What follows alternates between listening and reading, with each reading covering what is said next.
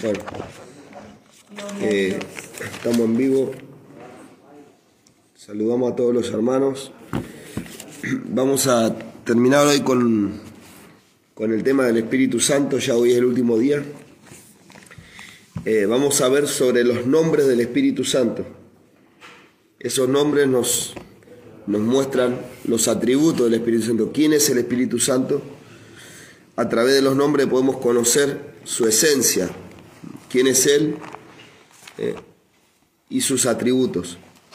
Eh, el primer nombre con el que aparece el Espíritu Santo es el Espíritu de Dios. Y al decir esto está mostrando su deidad, que el Espíritu Santo es Dios. Lo podemos encontrar en el primer capítulo de Génesis, vamos rápido. Génesis 1. Saludamos a los hermanos que van conectando. Génesis 1, 2. Bueno, dice, el principio creó Dios los cielos y la tierra, y la tierra estaba desordenada y vacía, y las tinieblas eh, sobre la faz del abismo, estaban sobre la faz del abismo, y acá aparece el Espíritu de Dios, es el primer nombre con que se manifiesta el Espíritu Santo. El Espíritu de Dios se movía sobre la faz de las aguas, aquí algunos indican que estaba como volando el Espíritu Santo, ¿verdad? Y por eso la paloma también eh, da esa, indica eso, ¿no? Como que se sobrevolaba sobre las aguas. Eh, pero acá dice el Espíritu de Dios. Ustedes saben que eh, en el original hebreo no dice el Espíritu de Dios, sino Dios Espíritu, Roach Elohim. en el español se pone el Espíritu de Dios, pero en realidad es Dios Espíritu se movía sobre la faz de las aguas. Es decir, lo que está diciendo acá la palabra es que Dios es el Espíritu. Vieron que también dice la Biblia, eh, Dios es espíritu, dijo Jesús, ¿se acuerdan?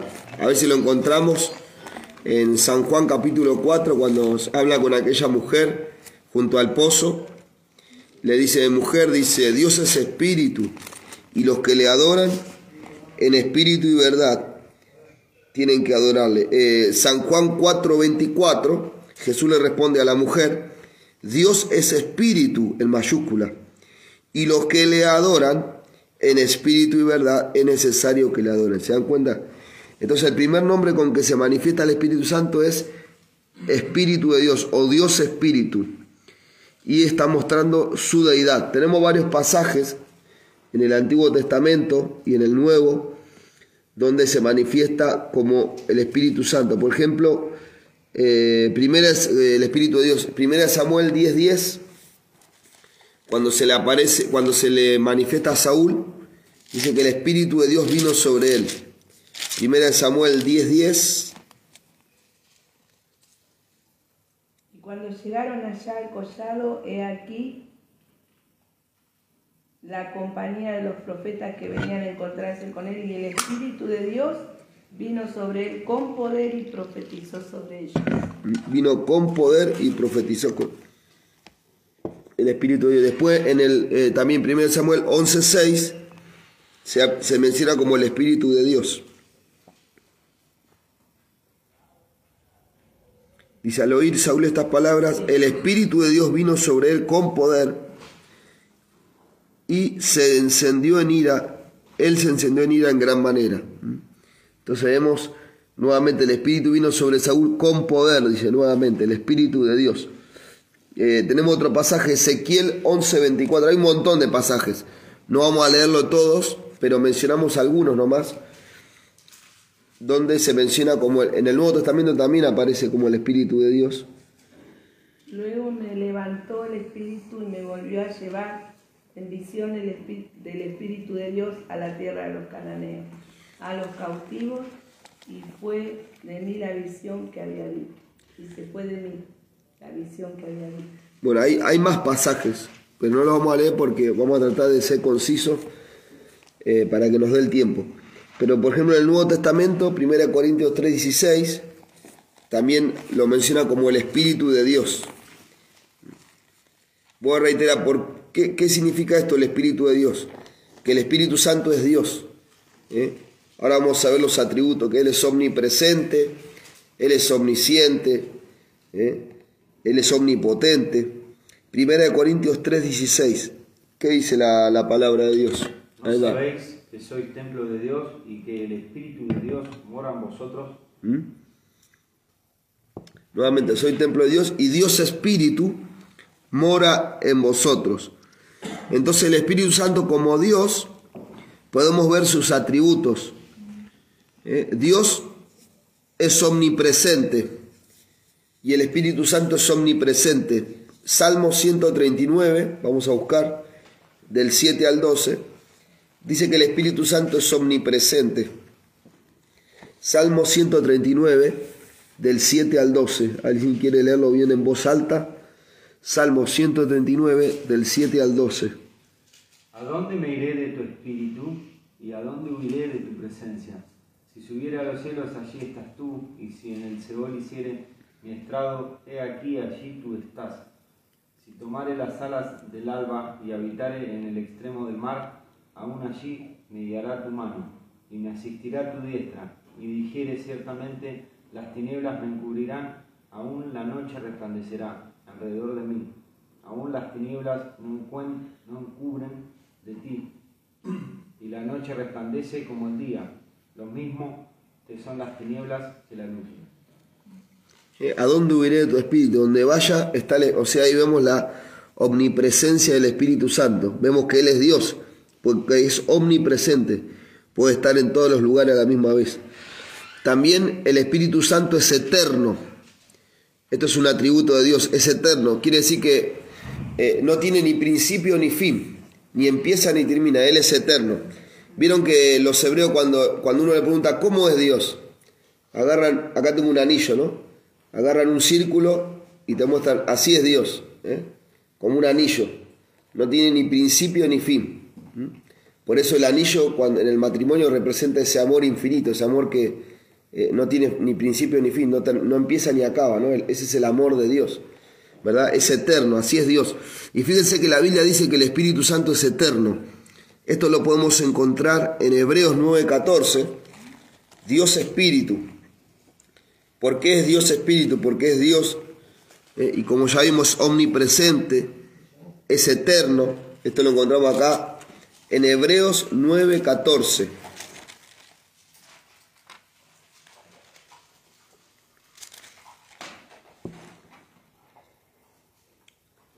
Cuanto más la sangre de Cristo, el cual mediante el Espíritu Eterno se ofreció a sí mismo sin mancha a Dios, limpiará vuestras conciencias de obras muertas para que sirváis al Dios vivo. Eh, mediante el Espíritu Eterno, dice, aquí vemos que el Espíritu Santo es eterno. Eh, también el Espíritu Santo es omnisciente, todo lo sabe. Eh, todo esto tiene que ver con este nombre del Espíritu Santo. ¿Por qué es el Espíritu de Dios o Dios Espíritu? Porque tiene todos los atributos de Dios. También es omnisciente. Omnisciente quiere decir que todo lo sabe. ¿Dónde lo encontramos esto? En Primera de Corintios 2.10 al 11. Eh, dice que el Espíritu todo lo escudriña, aún lo profundo de Dios, y Él sabe todo. ¿Quién puede conocer lo que hay en Dios? Nadie, solo el Espíritu Santo, porque Él es Dios. Primera de Corintios. Primera de Corintios 2, 10 y Pero 11. Dios nos las reveló a nosotros por el Espíritu, porque el Espíritu todo lo escudriña, aún lo profundo de Dios. Porque ¿quién de los hombres sabe las cosas del hombre, sino el Espíritu del hombre que está en él? Así tampoco nadie conoce las cosas de Dios, sino el Espíritu de Dios. Ajá. No sé ¿tenés Biblia? No? Sí. Acércate porque así se escucha, porque esto queda... ¿Cuál es la evidencia de tener el Espíritu Santo? La evidencia, bueno, la, ejemplo, ¿cuál, ah, para mí, o- o hay que- ¿cuál es la evidencia? Es- me gustaría saber. Bueno, la, la evidencia de que uno tiene el Espíritu Santo, primeramente, es que hay un cambio, hay un arrepentimiento. La primera evidencia es el arrepentimiento. ¿Cómo sabemos que el Espíritu Santo está hablando a nosotros? Porque hay un arrepentimiento. Esa es la primera evidencia. Dice la Biblia, ¿cómo? Claro. Que trae convicción. Esto lo vimos la otra vez, ¿verdad? El Espíritu vino a convencer. Entonces antes estábamos en las cosas del mundo y no sentíamos remordimiento de nada. Pero cuando viene el Espíritu Santo ya sentimos pesar por el pecado. Y esta es la primera evidencia que ya el Espíritu Santo está obrando en nosotros. O sea, ¿cómo sé que tengo el Espíritu Santo? Voy a sentir pesar por el pecado. A lo mejor lo voy a cometer, pero no voy a sentir un malestar adentro que me va a, me va a llevar a arrepentirme. Esa es la primera evidencia. Después hay otras evidencias, ¿verdad? El fruto del Espíritu, que creo que lo, hemos visto también, ¿no? que es el amor, la paz, la benignidad. Todo eso se empieza a manifestar en una persona. La paz, la paciencia. Todo eso es parte, es una evidencia de que el Espíritu está en nosotros. Y la otra, bueno, hay una evidencia externa que es el hablar en lenguas también.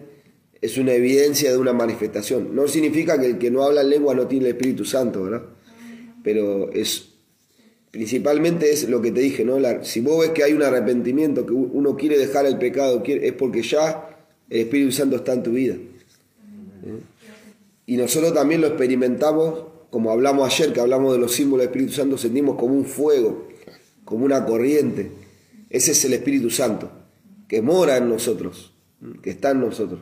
Entonces, eh, no sé si, pude responder la pregunta. ¿Tenés la Biblia ahí, no? Sí. Ah, para ir acompañando. Bueno, entonces vamos, eh, dijimos, no sé qué pasaje habíamos mencionado recién. Primera de Corintios 2. Ah, Primera de Corintios 2, 10 y 11, que es omnisciente. Eh, todo lo, lo, escudriña aún lo profundo de Dios. También el Espíritu Santo es omnipotente. Todo lo puede, todo lo puede. Eh, no hay nada imposible para él. Él puede levantar los muertos. Él puede sanar a los enfermos, Él puede liberar a los endemoniados. Todo lo puede hacer el Espíritu Santo. Eh, o sea, omnipotente quiere decir que todo lo puede. ¿Dónde está esto en la Biblia? Lucas 1.35. Eh, el poder del Altísimo vendrá sobre ti, le dijo el ángel. Lucas 1.35. Y rapidito vamos a leer el Salmo 91, que ya lo hemos citado varias veces. En otras palabras, ¿Qué nos indica este nombre, el Espíritu de Dios? Todo esto que estamos sabiendo, todo, todo lo que estamos viendo, todos los atributos de Dios. ¿eh? Todo lo sabe, todo lo puede, eh, está en todas partes a la misma vez. Eh, Lucas 1.35. Respondiendo el ángel le dijo, el Espíritu Santo vendrá sobre ti y el poder del Altísimo te cubrirá con su sombra. Por lo cual también el Santo, ser que nacerá será llamado Hijo de Dios. ¿Mm? El Espíritu eh, Santo vendrá sobre ti, como dice, y la sombra del Altísimo te cubrirá. El poder del Altísimo te cubrirá. Eh, ¿dónde, ¿Dónde está eso? En el Salmo 91. ¿Mm? El que habita morará bajo la sombra del Omnipotente. Ahí está, Omnipotente, todo lo puede. Salmo 91. El que habita bajo la vida del Altísimo morará bajo la sombra del Omnipotente. Y acá dice, el poder del Altísimo te cubrirá con su sombra. ¿Eh? La sombra es el Espíritu Santo. ¿Eh? Entonces ahí vemos que el Espíritu Santo es omnipotente. Entonces vemos todos los atributos eh, de Dios en el Espíritu Santo. También en, el, en Job 33.4, ¿se acuerda que lo leímos la otra vez? Eh, el Espíritu de, Dios me hizo y el soplo del Omnipotente me dio vida, dice Job 33, 4. Entonces podemos ver al Espíritu Santo al mismo nivel del Padre y al mismo nivel del Hijo. O sea, el Padre, Hijo y Espíritu Santo tienen el mismo poder, la misma deidad, los mismos atributos. Eh, ¿Dónde está eso? Segunda de Corintios 13, 14. Pablo menciona al Padre, el Hijo y el Espíritu Santo. Y Mateo 28, 19. Vamos rápido eh, busquemos los pasajes esto rápido. A ver, alguien que lea eh, 1 Corintios 13, 14. Primera, segunda. Primer, eh, perdón, segunda de Corintios 13, 14. Y yo voy a leer Mateo 28, 19. Son pasajes conocidos. Sí. Señor Jesucristo, el amor de Dios y la comunión del Espíritu Santo sean con todos vosotros. Eh, la gracia del Señor, el amor de Dios y la comunión del Espíritu Santo. Eh, ahí están los tres a la misma vez. Mateo 20, dijimos 20, 28, 19. Bautizándolos en el nombre del Padre, del Hijo y del Espíritu Santo. Se dan cuenta, están al mismo nivel. El Padre, el Hijo y el Espíritu Santo comparten esa deidad. También en 1 Corintios 12, este que cuando hablamos de los dones, ¿se acuerdan? Aparece el Padre, el Hijo y el Espíritu Santo. 1 Corintios 12, eh, del 4 al 6. Dice, hay diversidad de dones, pero el Espíritu es el mismo. Diversidad de ministerios, pero el Señor es el mismo. Diversidad de operaciones, pero Dios que hace todas las cosas es el mismo. Eh, y acá aparece al revés, primero el Espíritu Santo, después el Hijo y después el Padre. Aparecen los tres. O sea, acá vemos que el Espíritu Santo está al mismo nivel, no es que es un, Dios inferior o un Dios con minúscula, como, como ponen eh, los testigos de Jehová, por ejemplo, que dicen que el Espíritu Santo es una fuerza activa, no le dan personalidad. Entonces acá vemos, no, el Espíritu Santo es Dios. En otra oportunidad seguramente hablaremos de la Trinidad y podremos explicarlo mejor este, este punto.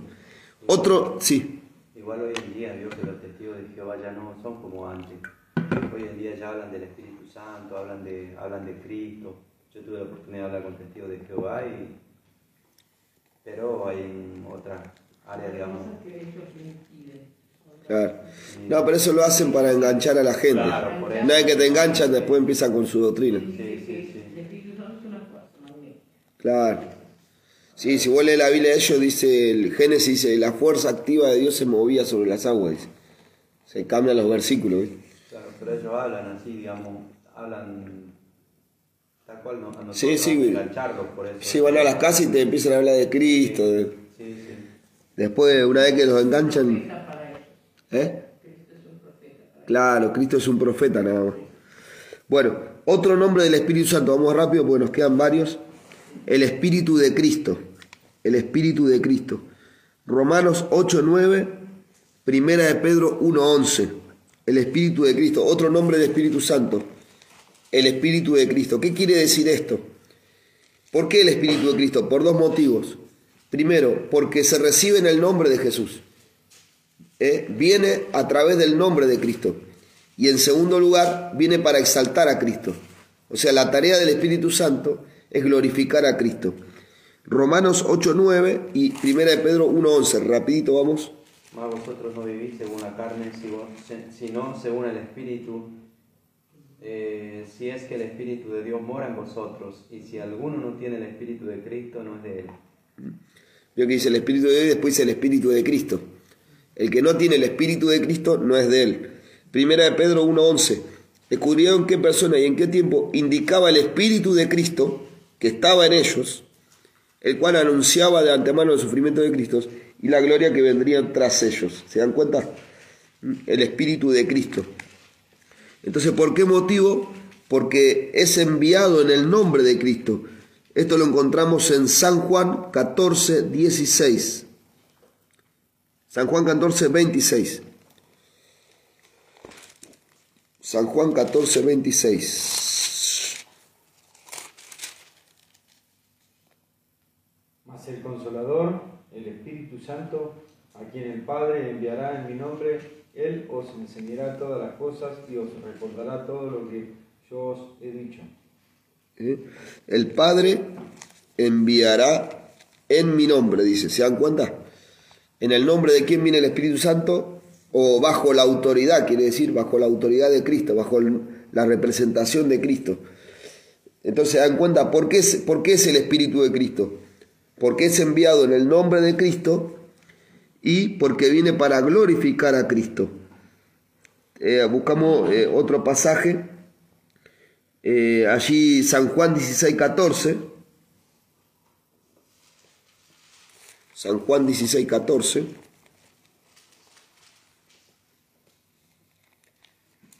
Hay que leerlo rápido. Él me glorificará porque tomará de lo mío y os lo hará saber. Me glorificará, dice Jesús. Ahí vemos la misión del Espíritu Santo es glorificar a Cristo. Otra evidencia, hermana, también de que ¿cómo sé que tengo el Espíritu Santo? Porque uno quiere conocer a Cristo. Uno quiere más de Cristo. Porque esa es la función del Espíritu Santo, llevarnos a Cristo y que nosotros queramos conocer más a Cristo. ¿no? más de la palabra, más del Señor a través de la oración.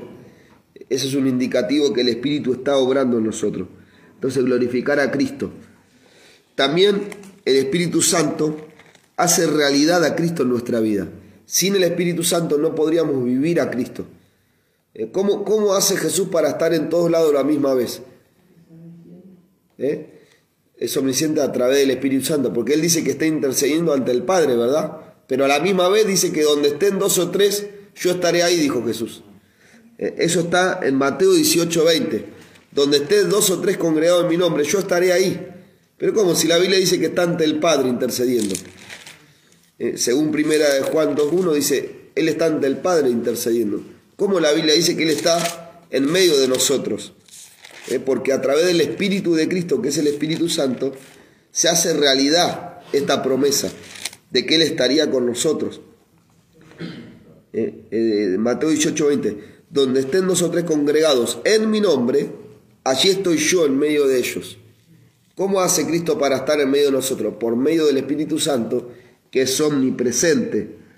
También Gálatas 2.20 dice, ya no vivo yo, más vive Cristo en mí. ¿Cómo Cristo puede venir a vivir en nosotros? Por medio del Espíritu Santo. ¿Se acuerdan que Jesús dijo, cuando venga el Espíritu Santo, mi Padre y yo, dice, haremos morada en él? Entonces, todo esto se hace real mediante el Espíritu Santo. Eh, tenemos otros pasajes, yo los voy a mencionar por arriba porque se nos va la hora y no llegamos. Hechos 5.9, Hechos 8.39, Segunda de Corintios 3, 17 y 18, lo menciona como el Espíritu del Señor. Él es el Espíritu del Señor. Donde está el Espíritu del Señor, allí hay libertad. Vamos con el otro nombre, rápido porque se nos va la hora. El Consolador. El Consolador. Este es otro nombre que recibe el Espíritu Santo.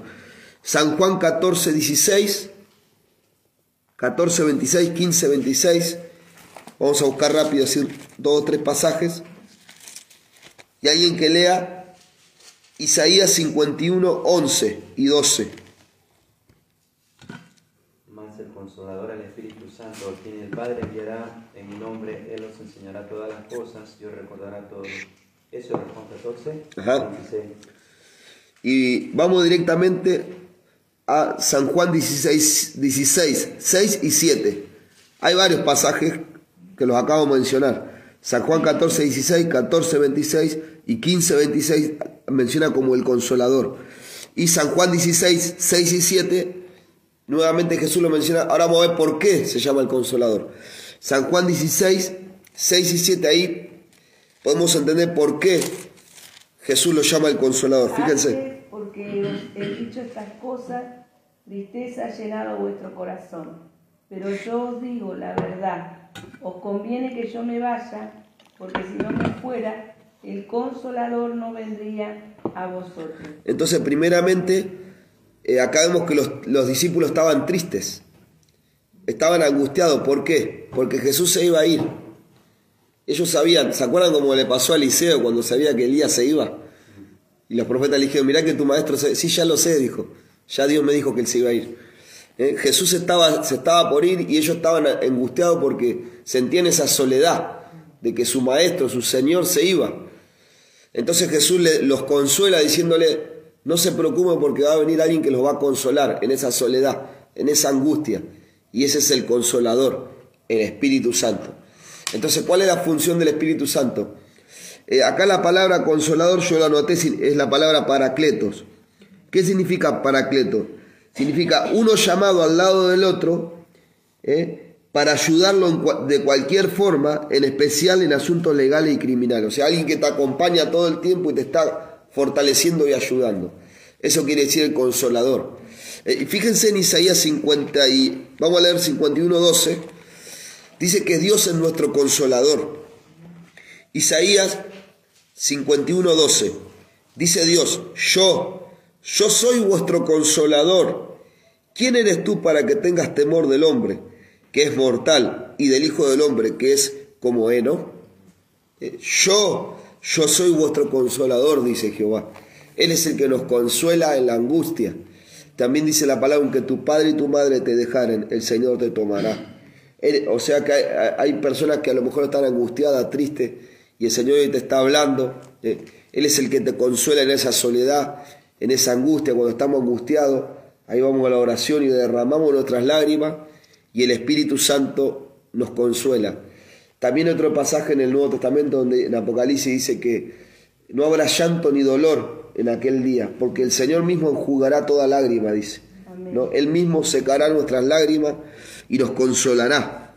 Amén. Él es nuestro consolador, así que si estás triste en este día, a lo mejor estás escuchando este audio, estás angustiado por una situación, hoy el Señor te quiere dar ese consuelo, ese abrazo que nadie te puede dar, solamente Él. Él te va a sacar, sacar esa angustia que hay dentro tuyo.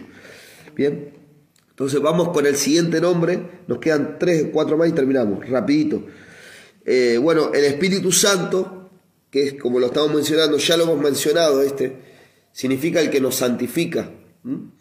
Eh, esto ya lo hemos visto en, los anteriores audios, así que no lo vamos a buscar pasajes sobre esto, pero el Espíritu Santo significa el que santifica al hombre, el que nos lleva a la santidad, nos aparta del pecado, por eso nos habla de esa santidad. Solo voy a mencionar un pasaje en Isaías capítulo 6, cuando los serafines gritan uno a otro, dicen, Santo, Santo, Santo, Jehová de los ejércitos, su gloria llena la tierra. Fíjense hermanos, el único atributo de Dios que se repite tres veces es la santidad. En ninguna parte de la Biblia dice Dios es amor, amor, amor, ni paz, paz, paz. El único atributo que se repite tres veces es la santidad. Dios es santo, santo, santo. Ahí nos habla de la esencia de Dios. El Dios que servimos es un Dios santo y Él nos quiere santificar. Eh, hay varios pasajes que habla en Pedro, dice, eh, eh, dice, sed santo, así como vuestro Dios es santo en toda vuestra manera de vivir. O sea, nos habla de la santidad. Y la tarea del Espíritu Santo es santificarnos para Dios, apartarnos del pecado, ayudarnos, ese paracleto que está al lado nuestro, acompañándonos para ayudarnos en la santidad. Otro nombre del Espíritu Santo, el Espíritu de la promesa. Eh, el Espíritu de la promesa. Eh, ¿Qué, nos da a entender con esto? Que Él es el que cumple todas las promesas de Dios, las promesas del Antiguo Testamento. Lucas 24, 49. Lucas 24, 49.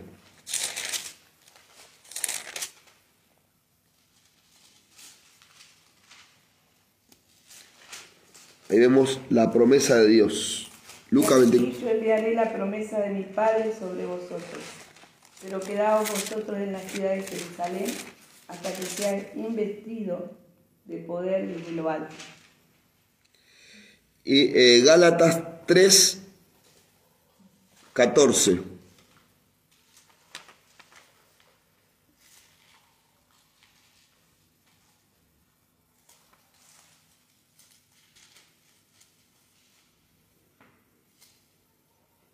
¿Alguien quiere leerlo? Para que en Cristo Jesús la bendición de Abraham alcance a los gentiles a fin de que por la fe recibiésemos la promesa del Espíritu. Y en Efesios 1, 3, 13, perdón, dice, en él también vosotros, habiendo oído la palabra verdad, el evangelio de vuestra salvación, habiendo creído, fuiste sellados con el Espíritu Santo de la promesa, dice. El Espíritu Santo de la promesa. Ahí aparece como el Espíritu de la promesa. ¿Mm? Entonces, eh, ¿qué nos indica este nombre del Espíritu Santo? Que en él se cumplen todas las promesas de Dios. Por ejemplo, Joel 2.28, hay una promesa ahí, que Dios derramaría el Espíritu Santo sobre toda carne. Y esa promesa se cumple. La, la vemos en el libro de los Hechos, pero también es para nuestro tiempo, ese derramamiento del Espíritu Santo. Entonces el Espíritu Santo es la promesa de Cristo y es la promesa del Antiguo Testamento. También Ezequiel 36, 27 nos habla de esta promesa. Vamos al siguiente nombre porque se nos va la hora y no vamos a llegar. El Espíritu de verdad. San Juan 14, 17. San Juan 14, 17.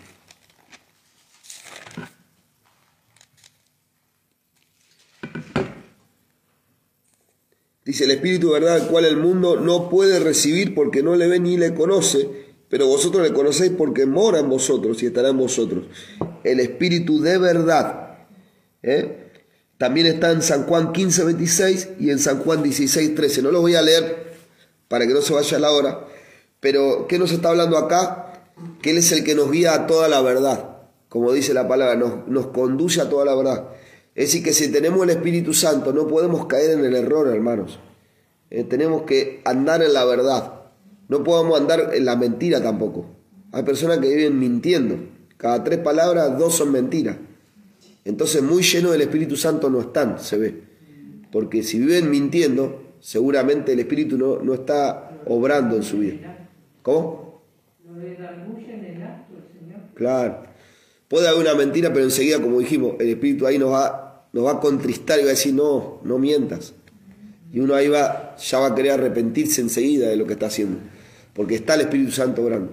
Pero hay personas que, eh, como dijo un, hermano una vez, dice, hermano, dice, yo antes, cuando recibí el Señor, pecaba y me sentía mal, dice, gracias a Dios ahora puedo pecar libremente y no siento nada, dice. No tenés, testi- no tenés testimonio, está peor que antes. no tenés testimonio. ¿eh? Pero hay gente que ya no siente nada. ¿no? Se ha endurecido. Entonces el Espíritu nos guía a toda verdad. ¿eh? El Espíritu de verdad. Nos quedan tres y ya terminamos. Otro nombre del Espíritu Santo, el Espíritu de gracia. Hebreos 10.29 y Zacarías 12.10. Ya nos quedan tres más y ya terminamos. Hebreos 10.29. Hebreos 10.29. Cuánto mayor castigo pensar que recibiréis, que merecerá el que pisoteare al Hijo de Dios y tuviere por inmunda la sangre del pacto en el cual fue santificado e hiciere afrenta al Espíritu de gracia. hiciera afrenta al Espíritu de gracia. ¿Se dan cuenta? Es decir, eh, quiere decir que el Espíritu Santo es el que, el que nos da la gracia para poder arrepentirnos, para poder volvernos a Dios. Y esa gracia que viene de Cristo solamente es posible si tenemos el Espíritu Santo. Eh, no hay forma que conozcamos la gracia de Dios sin el Espíritu Santo.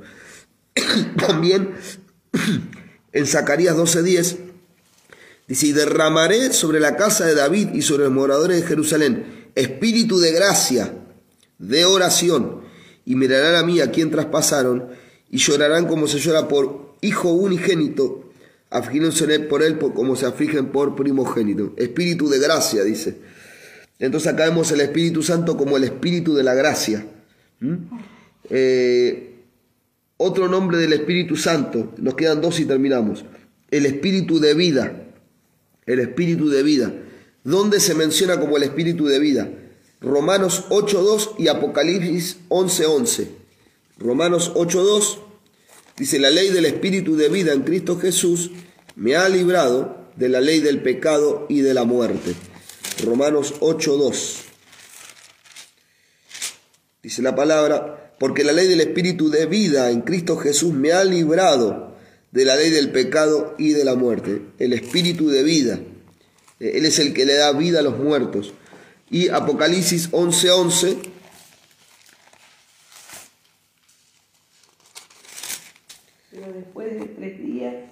y medio entró en ellos el Espíritu de vida enviado por Dios, y se levantaron sobre sus pies, y cayó gran temor sobre los que lo vieron.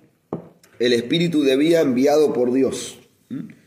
Entonces es el que da vida. ¿Se acuerdan que hablamos que Cristo fue levantado por el Espíritu Santo de los muertos? Y así dice Pablo en Romanos 8, no me acuerdo, 11, 9 en adelante, así seremos resultados por el Espíritu Santo. Él es el que levanta a los muertos. Y terminamos, el último, el Espíritu de adopción. Romanos 8, 15 y Gálatas 4, del 4 al 5. Él es el Espíritu de adopción. ¿Qué quiere decir eso?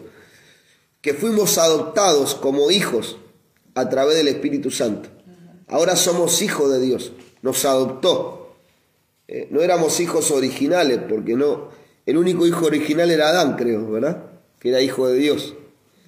Pero nosotros ahora somos como Adán, somos hijos de Dios, como los ángeles, somos hijos de Dios porque somos una nueva criatura, una nueva creación. Nosotros somos hijos de Dios y los ángeles son creados. Claro. Los ángeles son por creación directa. y nosotros somos por adopción. Romanos 8:15 Pues no habéis recibido el espíritu de esclavitud para estar otra vez en temor, sino que habéis recibido el espíritu de adopción, por el cual clamamos Abba Padre. El espíritu de adopción por el cual clamamos, Abba Padre, quiere decir papito, quiere decir. Eh, un término de, de- de cariño, como de confianza. ¿Mm? Eh, y Gálatas 4, 4 al 5.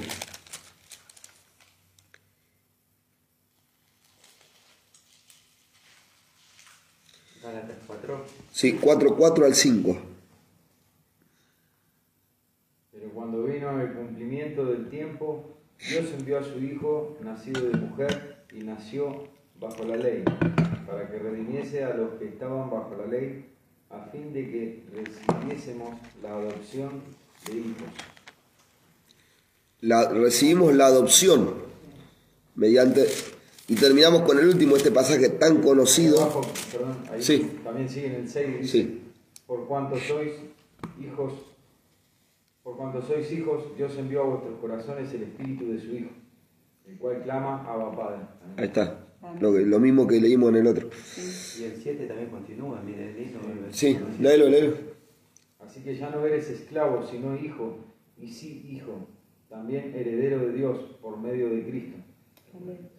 Ahí está, somos herederos. Al ser hijos somos herederos de las promesas. Arras de la, de la, de la herencia. también. Claro. Sí. El espíritu también es nuestra fianza Nuestra garantía de la herencia. y nuestra salvación. Claro, exactamente. Entonces, somos herederos de todas las promesas de Cristo por medio del Espíritu Santo. Eh, porque nos adoptó, ahora somos hijos. Y el hijo tiene todo el derecho de acceder a todo lo que el padre tiene.